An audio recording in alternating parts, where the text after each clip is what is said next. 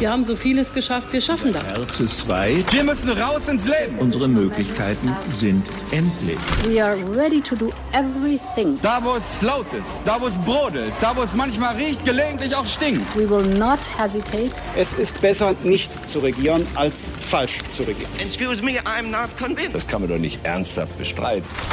Hauptstadt das Briefing Spezial mit Michael Brücker und Gordon Ripinski. Live von der Pioneer One. Hallo, liebe Zuhörerinnen und Zuhörer. Mein Name ist Marina Kombaki. Ich bin politische Reporterin bei The Pioneer und heiße Sie herzlich willkommen zu dieser Folge Hauptstadt Podcast Spezial. Anders als manche meinen, ist dieser Bundestagswahlkampf nicht inhaltsleer. Wir reden über Steuerpolitik, über Klimapolitik, über Außenpolitik. Ein Thema aber, das wie kaum ein zweites unser Zusammenleben hier in Deutschland prägt kommt, wenn überhaupt, nur am Rande zur Sprache. Die Integrations- und Migrationspolitik. Warum ist das so? Darüber spreche ich mit einer Frau, die sich bestens auskennt mit dem Stand der Integration in Deutschland. Professor Petra Bendel, Vorsitzende des Sachverständigenrats für Integration und Migration. Die Politikwissenschaftlerin führt seit 2019 das neunköpfige, unabhängige Gremium, das auch die Bundesregierung berät. Sie ist zudem Leiterin des Forschungsbereichs Migration, Flucht und Integration des Instituts für politische Wissenschaft der Uni Erlangen-Nürnberg. Frau Professor Petra Bendel, ich grüße Sie. Hallo. Frau Bendel, jeder Vierte in Deutschland hat einen Migrationshintergrund. Das bedeutet, er, sie oder ein Elternteil wurden nicht mit der deutschen Staatsbürgerschaft geboren. Einwanderung prägt also das Zusammenleben in Deutschland. Mal mehr, mal weniger spannungsreich. Wie kommt es also, dass das zentrale Thema Einwanderung in diesem Bundestagswahlkampf keine Rolle spielt? Das würde ich so nicht sagen. Wenn man das Thema Einwanderung untergliedert in Arbeitsmigration, in Flucht und in Integration derer, die schon da sind, dann können wir durchaus konstatieren, dass, in, dass alle drei Themen, allen drei Themen in dem Wahlprogramm aller Parteien durchaus eine wichtige Bedeutung zukommt. Wenn man mit 2017 jedoch vergleicht, als das Thema aufgrund der starken Fluchtzuwanderung äh, der Jahre 2015, 16 sehr prominent platziert war, äh, sind sie durchaus weiter in den Hintergrund gerückt zugunsten von Themen wie Klimaschutz, ähm, das jetzt in fast allen Programmen prominenter ist als noch 2017 und natürlich das Thema Covid-19 und Gesundheit, das ja im, im vergangenen Wahlkampf keine Rolle spielte. Und im Wahlkampf selbst kann man sagen, dass die Einwanderung, da haben Sie recht, bis vor kurzem nur einen geringen Stellenwert inne hatte. Das liegt einerseits sicherlich daran, dass man bei Meinungsumfragen sieht, die Migration steht nicht mehr ganz oben bei den Interessen und den Sorgen der Wählerinnen und Wähler, sondern erst auf Platz drei nach der Umwelt und der Gesundheit. Aber wir konstatieren auch, dass nach der, seit der Machtübernahme der Taliban sich das Blatt durchaus gewendet hat und das Thema sehr viel stärker präsent ist. Nahezu alle Parteien haben sich dazu geäußert mit unterschiedlichen Schwerpunkten. Bedeutet das, dass Migration vor allem dann relevant wird, wenn wir es mit Krisenentwicklungen zu tun haben, sei es 2017 infolge der sogenannten Flüchtlingskrise von 2015 und 2016 oder jetzt nach dem Fall von Kabul und dem Wiedererstarken der Taliban? Ja, in solchen Situation, Krisensituationen der Politik oder der Antwort der Politik auf Krisen drängt es sich natürlich auf und drängt es auch in den Medien natürlich sehr viel stärker in den Vordergrund. Aber grundsätzlich ist natürlich für eine Wahlentscheidung auch die Orientierung darüber wichtig, welche Art von Einwanderung wir wollen, ähm, welche Art von Einwanderungsland wir sein wollen und wie wir den gesellschaftlichen Zusammenhalt äh, sichern wollen. Und dabei geht es natürlich auch um das humanitäre Gesicht und die Wertvorstellungen Deutschlands, aber auch ähm, um Themen wie die globale und die europäische Ordnung und die Frage, wo Deutschland da steht, damit wir eine gemeinsame, bessere gemeinsame äh, Linie finden. Versuchen wir das doch mal so ein bisschen zu sortieren. Sie haben gesagt, es gibt Arbeitsmigration, Flucht und den Aspekt der Integration. Das Institut für Weltwirtschaft hat in die Wahlprogramme der Parteien geschaut und festgestellt, die Programme beschäftigen sich mit dem Thema Migration zu mindestens 75 Prozent mit den Teilaspekten Flucht und Asyl. Dabei machen diese Aspekte nur rund 10 Prozent der Zuwanderung aus.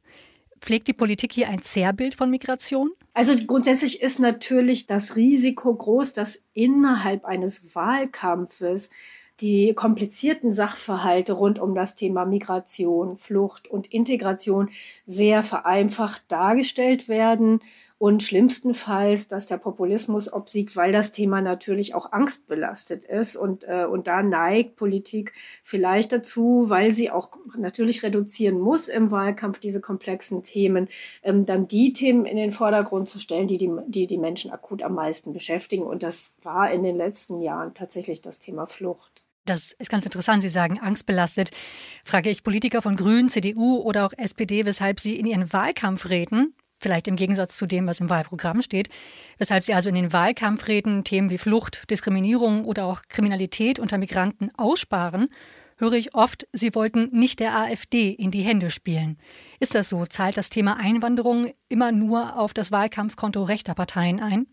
Das kommt darauf an, wie man den Schwerpunkt legt. Und hier sind natürlich die politischen Parteien auch in der Pflicht, dieses Thema von mehreren Seiten zu beleuchten. Das tun die, äh, die demokratischen Parteien ja durchaus auch mit unterschiedlichen Schwerpunkten. Ne? Wenn wir in die Wahlprogramme der ähm, im Bundestag vertretenen Parteien jetzt mal gucken, dann sehen wir, ähm, dass die CDU, CSU äh, sehr viel stärker ordnungspolitische Vorstellungen, sicherheitspolitische Vorstellungen unterstreicht, während die SPD zum Beispiel mehr äh, Integrationspolitik, mehr den gesellschaftlichen Zusammenhalt unterstreicht. Da sehen wir durchaus, bewusst, dass die politischen Parteien des demokratischen Spektrums sich durchaus um eine differenzierte Darstellung äh, bemühen und auch untereinander zu unterscheiden sind, wo sie jeweils die Schwerpunkte legen.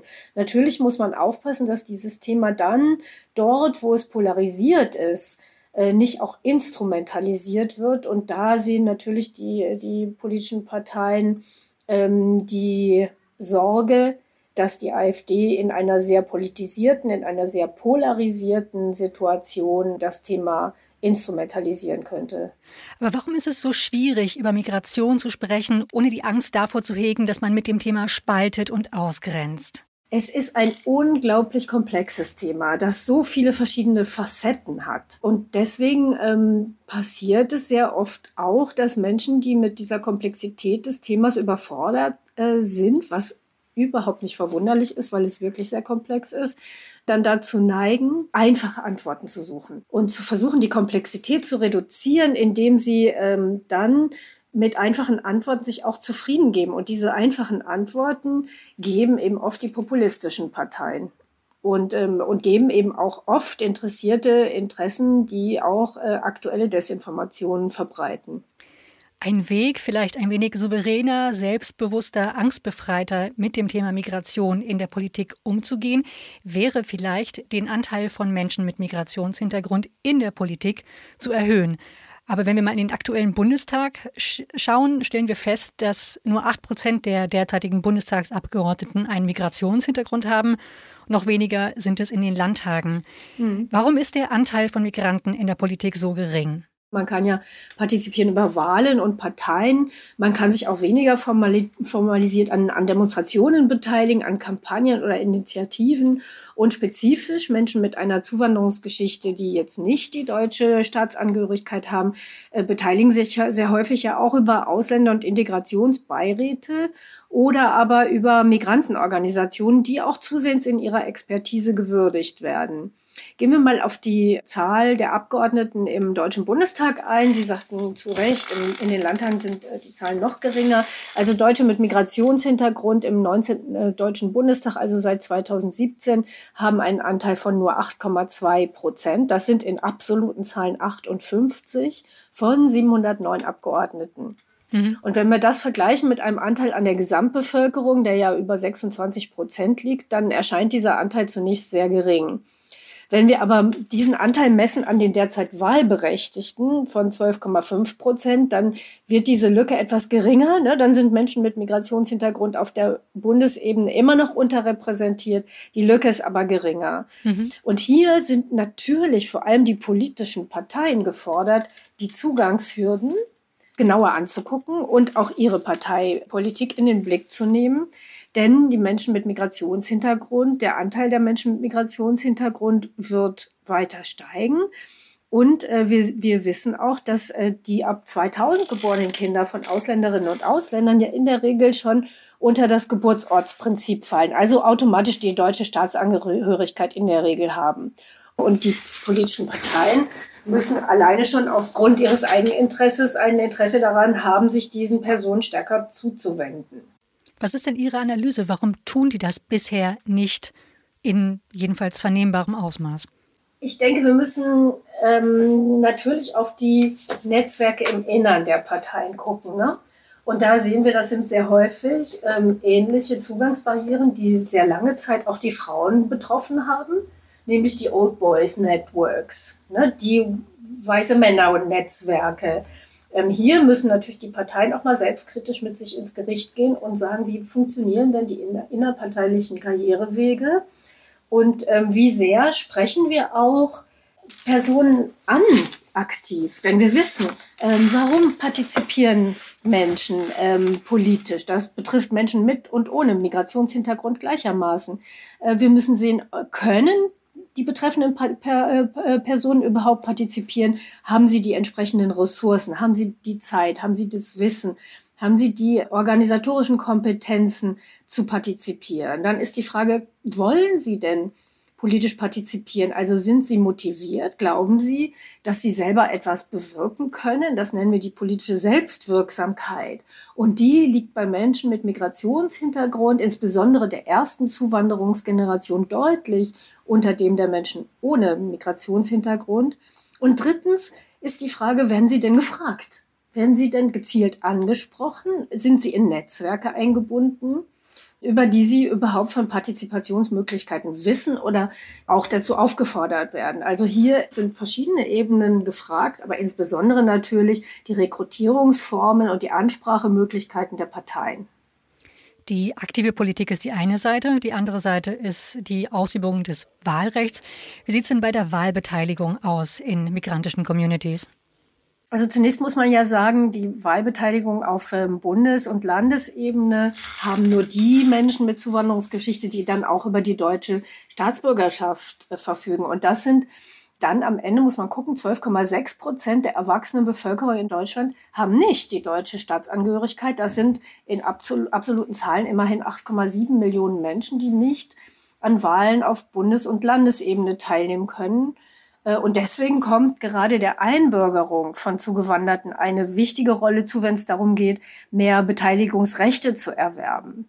Und wenn wir dann gucken, von denen Menschen mit Migrationshintergrund in Deutschland, die wählen dürfen, weil sie die Staatsangehörigkeit haben und damit auch das Recht zu wählen, das ist etwa die Hälfte. Und das ist der Anteil, ähm, der eben steigt in den nächsten Jahren. Und da sehen wir das über Befragungen, dass auch hier Deutsche mit Migrationshintergrund, besonders jene der ersten Zuwanderungsgeneration, seltener angeben zu wählen als Deutsche ohne Zuwanderungsgeschichte. Und diese Kluft schließt sich ein Stückchen in der zweiten Generation.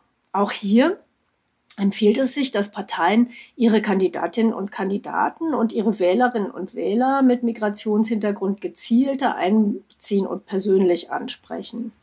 Ich bin noch bei der Zahl, die Sie genannt haben, von 8,7 Millionen Menschen mit Migrationshintergrund, mhm. also ohne deutschen Pass, mhm. die nicht sich beteiligen können an der Bundestagswahl. Ist das eigentlich ein Problem in einer Demokratie, wenn doch so eine beträchtliche Anzahl von Menschen von der Mitwirkung ausgeschlossen ist? Ja, auf jeden Fall ist das natürlich aus äh, Demokratie partizipatorischer Perspektive sicherlich ein Problem. Und deswegen ist es auch wichtig, dass bei der Einbürgerung, wo wir sehen, wir haben da recht niedrige Zahlen, dass da noch deutlich Luft nach oben ist.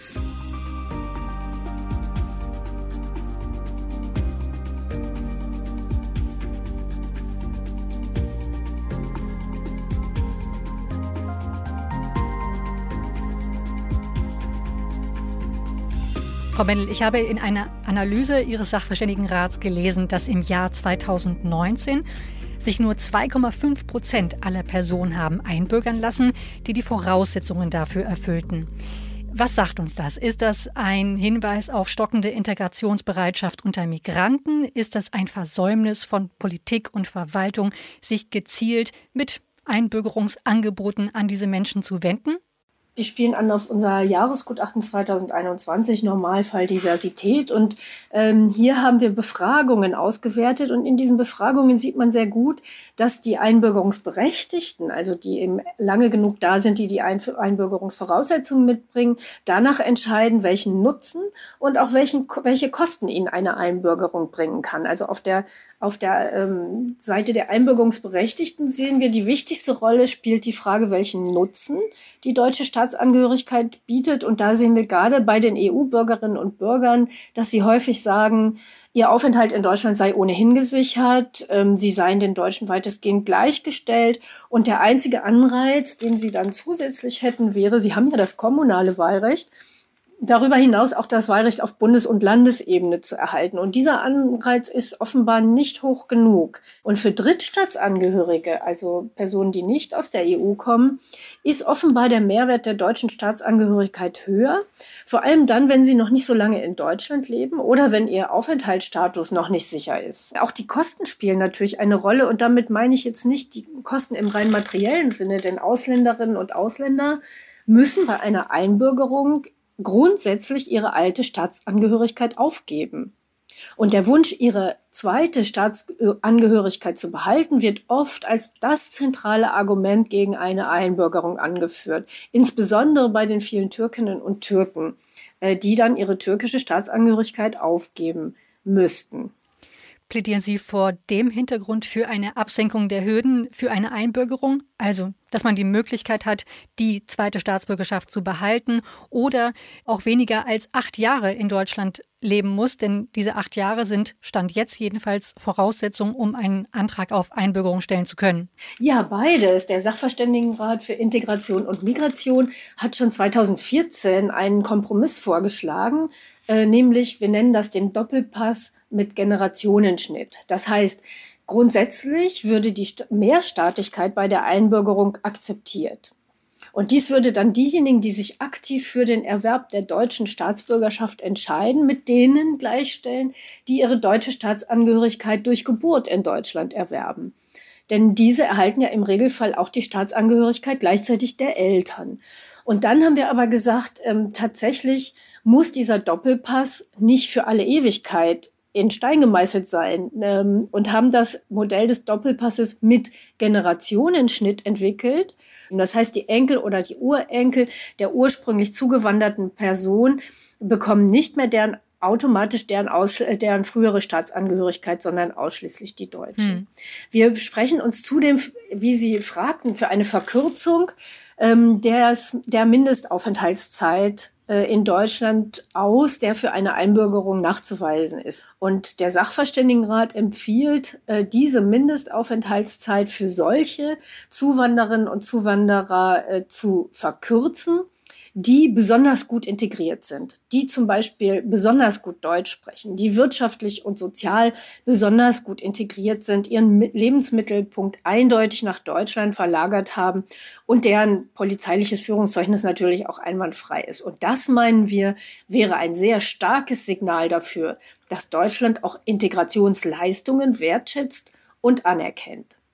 Und last not least sind wir natürlich für Einbürgerungskampagnen. Das kann auf der Seite der Bundesregierung, das kann aber auch auf der Länder- und auf der kommunalen Ebene geschehen, dass viele Personen auch sich nicht einbürgern lassen, weil sie um diese Möglichkeit gar nicht wissen oder die aus dem Blick verlieren. Da können Kampagnen helfen. Wie hat sich denn eigentlich die Pandemie auf den Stand der Integration hier in Deutschland ausgewirkt? Ja, in a nutshell, nahezu alle integrationspolitischen Bereiche sind negativ von der Pandemie betroffen. Errungenschaften, die wir in den vergangenen sechs, sieben Jahren, äh, also seit der starken Fluchtzuwanderung erzielt hatten, drohen echt zu versanden, wenn wir hier nicht entsprechend gegensteuern. In welchem Bereich sehen Sie denn das größte Problem? Im Bereich der Bildung, des Arbeitsmarkts also sehr offenkundig haben sich die Auswirkungen, haben die besten Daten der Pandemie auf dem Arbeitsmarkt gezeigt. Sie treffen tendenziell Arbeitnehmerinnen und Arbeitnehmer mit Migrationserfahrung und darunter noch einmal besonders stark solche mit Fluchterfahrung in verstärktem Maße. Denn das sind die Personen, die in besonders gefährdeten Berufen arbeiten, in weniger festen Anstellungsverhältnissen also in der Gastronomie, in der Hotellerie etwa ähm, und in Jobs, die weniger für die Heimarbeit geeignet sind. Und da sehen wir ganz deutlich, dass bereits zwischen März und Juli 2020, also sofort nach Einsetzen der Pandemie, die Arbeitslosenquote unter Drittstaatlerinnen und Drittstaatlern um 5,2 Prozent stieg. Und davon nochmal, wenn man genau guckt auf die Personen aus den typischen Asylherkunftsländern, dann sind das 3,4 Prozent Anstieg an Arbeitslosenquote gewesen. Das ist erheblich. Wissen Sie auch etwas über die Lernrückstände bei Schülern, bei Schülerinnen mit Migrationshintergrund im Zuge von Homeschooling und äh, Fernbeschulung? Ja, äh, der Zugang zur Schulbildung hat sich für alle Bildungsbenachteiligten, und das sind meistens sozial Benachteiligte, so auch ähm, vielfach unter Migrantinnen und Migranten, insbesondere äh, infolge des Homeschoolings als besonders schwierig erwiesen. Gerade auch hier wieder ne, in den äh, Flüchtlingsunterkünften hat es oft an WLAN, an Endgeräten gefehlt, aber nicht nur da. Die Unterstützung durch Ehrenamtliche ist zurückgegangen oder blieb gar aus. Und hier fällt es natürlich besonders den Personen ähm, schwer, diese Lernrückstände aufzuholen, die selber oder deren Eltern ähm, noch keine deutschen Sprachkenntnisse oder wenig deutsche Sprachkenntnisse haben oder die ein ganz anderes Bildungssystem gewohnt sind. Also Menschen erzählen uns, ich bin ganz andere Rechenwege gewohnt. Ich war, also wir natürlich dividieren und multiplizieren wir in an, allen Ländern, aber wir haben das anders gelernt. Wir können das ganz schwer leisten, Kinder im Online-Unterricht zu unterstützen. Hier sehe ich die sehr, sehr große Herausforderung, dass wir da dringend nachlegen müssen. Das sind ja dramatische Befunde mit Blick auf die Schule, mit Blick auf den Arbeitsmarkt. Und äh, deswegen würde ich ganz gerne mal zu meiner Ursprungsfrage zurückkehren, Frau Bendel. Sehen Sie dieses Thema ausreichend adressiert in diesem Wahlkampf in der Politik? Insbesondere im Integrationsbereich und in der Frage Integration und gesellschaftlicher Zusammenhalt geht es ja um Grundsatzfragen, wo wir aufpassen müssen, dass uns der gesellschaftliche Zusammenhalt nicht verloren geht, dass uns die Leistungen von Integration ähm, nicht verloren gehen und dass wir auch die, das viele Know-how, das wir in den letzten sechs, sieben Jahren gerade auch auf kommunaler Ebene aufgebaut hat, nicht verloren gehen, indem jetzt zum Beispiel Integrationsbeauftragte nicht mehr eingestellt werden, weil es in den Finanzen vor Ort fehlt. Hier denke ich, ist doch der Bund gefordert, auch die Kommunen zu unterstützen, denn die sind es ja eigentlich, die die starken Integrationsleistungen der letzten Jahre erbracht haben.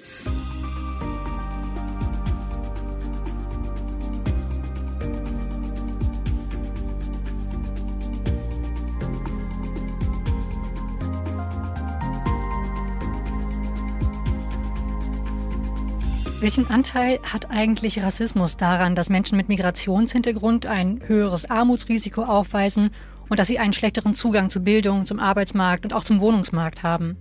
Ja, wir sehen in unseren eigenen Befragungen, etwa auch des Integrationsbarometers, das wir vom Sachverständigenrat aus ja alle zwei Jahre mit einer großen Befragtenzahl erheben, dass Befragte, die Migrationshintergrund haben, sehr häufig angeben, dass die zentralen Institutionen nicht mehr vertrauen oder weniger vertrauen, wenn sie Diskriminierungserfahrungen gemacht haben. Und ähm, auch die äh, Antidiskriminierungsstellen des Bundes und der Länder und der Kommunen berichten über doch erhebliche Diskriminierungs- und auch Rassismuserfahrungen. Wir haben hier einen richtigen Forschungsrückstand. Zum Glück hat die Politik in den letzten Jahren darauf reagiert, indem sie erheblich Geld jetzt in die Forschung von Rassismus und Diskriminierung investiert. Das ist dringend notwendig, um überhaupt erstmal die Daten zu haben, wo genau wird diskriminiert, auf welche Weise, was sind das für Institutionen, die daran beteiligt sind und was kann man dagegen tun. Die Kanzlerin hat jüngst beim Festakt zum 60. Jahrestag des Anwerbeabkommens mit der Türkei zu größerer Akzeptanz gegenüber Einwanderern aufgerufen. Die Frage ist eigentlich, wie lange muss man, wenn man einen Namen hat, der erkennbar nicht deutschen Ursprungs ist, wie lange muss man sich eigentlich integrieren, bevor man integriert ist? Integration kann keine sieben Generationen Aufgabe bleiben, die äh, nie abgeschlossen ist, weil äh, man nicht Klaus oder ähm, Erika heißt. Erwartet die Mehrheitsgesellschaft zu viel von Deutschen mit Migrationshintergrund? Also Integration ist ja bekanntlich keine Einbahnstraße. Natürlich sind Personen mit Migrationshintergrund besonders gefordert, sich von sich aus zu integrieren und die Integrationsangebote, die gemacht werden, auch wahrzunehmen. Auf der anderen Seite ist auch die deutsche Gesellschaft, und ich würde gar nicht so von Mehrheitsgesellschaft sprechen, denn wir sind ja eine heterogene Gesellschaft, ist die Gesellschaft derer, die schon da sind, auch gefordert, entsprechende Angebote auch zu machen. Und ich glaube, in beide Richtungen müssen wir uns ähm, weiterentwickeln. Und da sind wir ja auch dabei, dass wir zum Beispiel sehen, Integrationspolitik ist eine Mainstreaming-Politik. Integrationspolitik muss auf allen Ebenen und in allen Ressorts geleistet werden und ist nicht nur notwendig für die Personen, die jetzt neu zugewandert sind, sondern ähm, hilft eben allen in Deutschland befindlichen Personen. Also nehmen wir das Thema Wohnungsbaupolitik. Wir haben mit den, mit den äh, 2015, 2016 zu uns gekommenen Geflüchteten festgestellt, dass wir zu wenig Wohnungen haben, zu wenig soziale Wohnungen haben. Aber das war doch längst bekannt. Aber erst dadurch ist uns klar geworden, wir müssen jetzt schnell agieren. Und erst dadurch ist sozialer Wohnungsbau wieder in Schwung geraten. Und damit will ich sagen, ähm, wir brauchen nicht unbedingt nur Programme, Integrationsprogramme, die sich auf die Gruppe der Zugewanderten bezieht und von ihnen einseitige Integrationsleistungen abverlangt, sondern wir machen Integrationsaufgabe zur Aufgabe von allen, die dann auch allen etwas nutzt. Frau Bennel, Sie haben eben sehr anschaulich die pandemiebedingten Probleme in der Integration angesprochen, mit Blick auf das Bildungswesen, mit Blick auch auf die Teilhabe am Arbeitsmarkt. Ist es etwas, was Ihnen Sorge bereitet, dass also die Kriminalität unter Ausländern zunehmen könnte? Auch hier die polizeiliche Kriminalstatistik gibt uns keine eindeutige Aussage darüber, ob die Kriminalitätsbelastung in Deutschland bisher durch Migration gestiegen ist. Denn ähm, sie hat mehrere Haken und Ösen. Wir brauchen eine bessere Datenlage und wir brauchen eine bessere Forschungslage. Selbst das sagen auch die Kriminologen und Kriminologinnen, mit denen wir in Kontakt sind. Die Kriminalstatistik, die polizeiliche Kriminalstatistik PKS, erfasst zum Beispiel nur Tatverdächtige. Sie erfasst aber dann nicht, ob diese tatsächlich auch verurteilt wurden.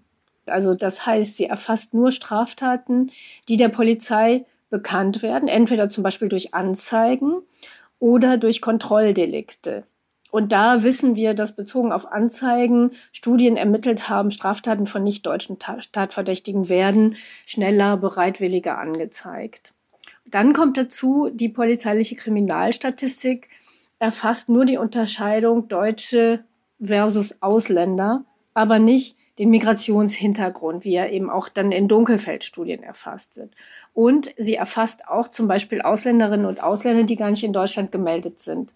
Das ist ein erheblicher Anteil der Gesamtzahl, nämlich ein Viertel. Also die sogenannte reisende Kriminalität, also etwa Wohnungseinbrüche oder Kfz-Diebstähle oder Drogendelikte, Betrugsdelikte, die von Personen grenzüberschreitend begangen werden. Also dies verzerrt natürlich die Wahrnehmung etc. Und dann wissen wir, last not least, das wird ja immer angeführt, dass kriminelle Handlungen länderübergreifend ähm, vor allem von jungen Männern begangen werden. Und diese Gruppe ist unter den Nichtdeutschen besonders hoch, hier insbesondere unter den Schutzsuchenden, die 2015, 16 gekommen sind. Hm. Deswegen ist es ganz schwierig äh, zu argumentieren, äh, dass wir etwa eine Zunahme von Kriminalität durch Migration hätten. Und wir können schon gar keine Rechnung aufmachen, das wird leider fälschlicherweise oft gemacht, in welcher die Deutschen dann im Zähler stehen und die Ausländer im Nenner. Was mich erstaunt hat äh, bei der Lektüre Ihres jüngsten Integrationsbarometers war, dass das Integrationsklima, wie Sie es nennen, in Deutschland doch weiterhin recht positiv wahrgenommen wird. Woher rührt diese positive Grundhaltung? Das Integrationsklima, das ja der Sachverständigenrat in seinem Integrationsbarometer alle zwei Jahre erhebt und wo er über 15.000 Personen bundesweit mit und ohne Migrationshintergrund telefonisch befragt, ähm, misst ein positives Integrationsklima in der Tat weiterhin. Und wir fragen nach der subjektiven Wahrnehmung von Integration, und zwar in den Teilbereichen Nachbarschaft, Arbeitsmarkt, soziale Beziehungen, also Freundinnen, Freunde, äh, Bekannte und Bildung. Und da sehen wir, Menschen verändern ihre Meinung gegenüber ihren Nachbarinnen und Nachbarn nicht so leicht, ähm, gegenüber ihren Arbeitskollegen oder Mitschülerinnen und Mitschülern. Und da sehen wir, das sind stabile soziale Beziehungen. Das ist auch eine Bewertung der, des Zusammenlebens in der Einwanderungsgesellschaft, die weiterhin positiv ist und die diese große Polarisierung, die wir auf der Ebene von anderen politischer gestrickten Erhebungen äh, sich unterscheidet, dann eben auch zu anderen Ergebnissen führt. Diese Polarisierung finden wir da nicht. Zum Abschluss will ich ganz gerne mit Ihnen einen Blick in die nähere Zukunft wagen. Wenn Sie sich Deutschland im Jahr 2030 ausmalen, was für eine Gesellschaft sehen Sie da?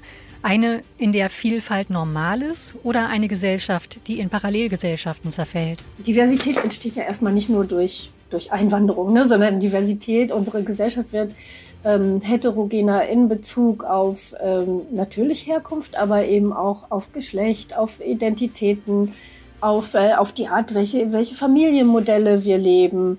Also Heterogenität, Diversität in einer Gesellschaft wird zusehends normal.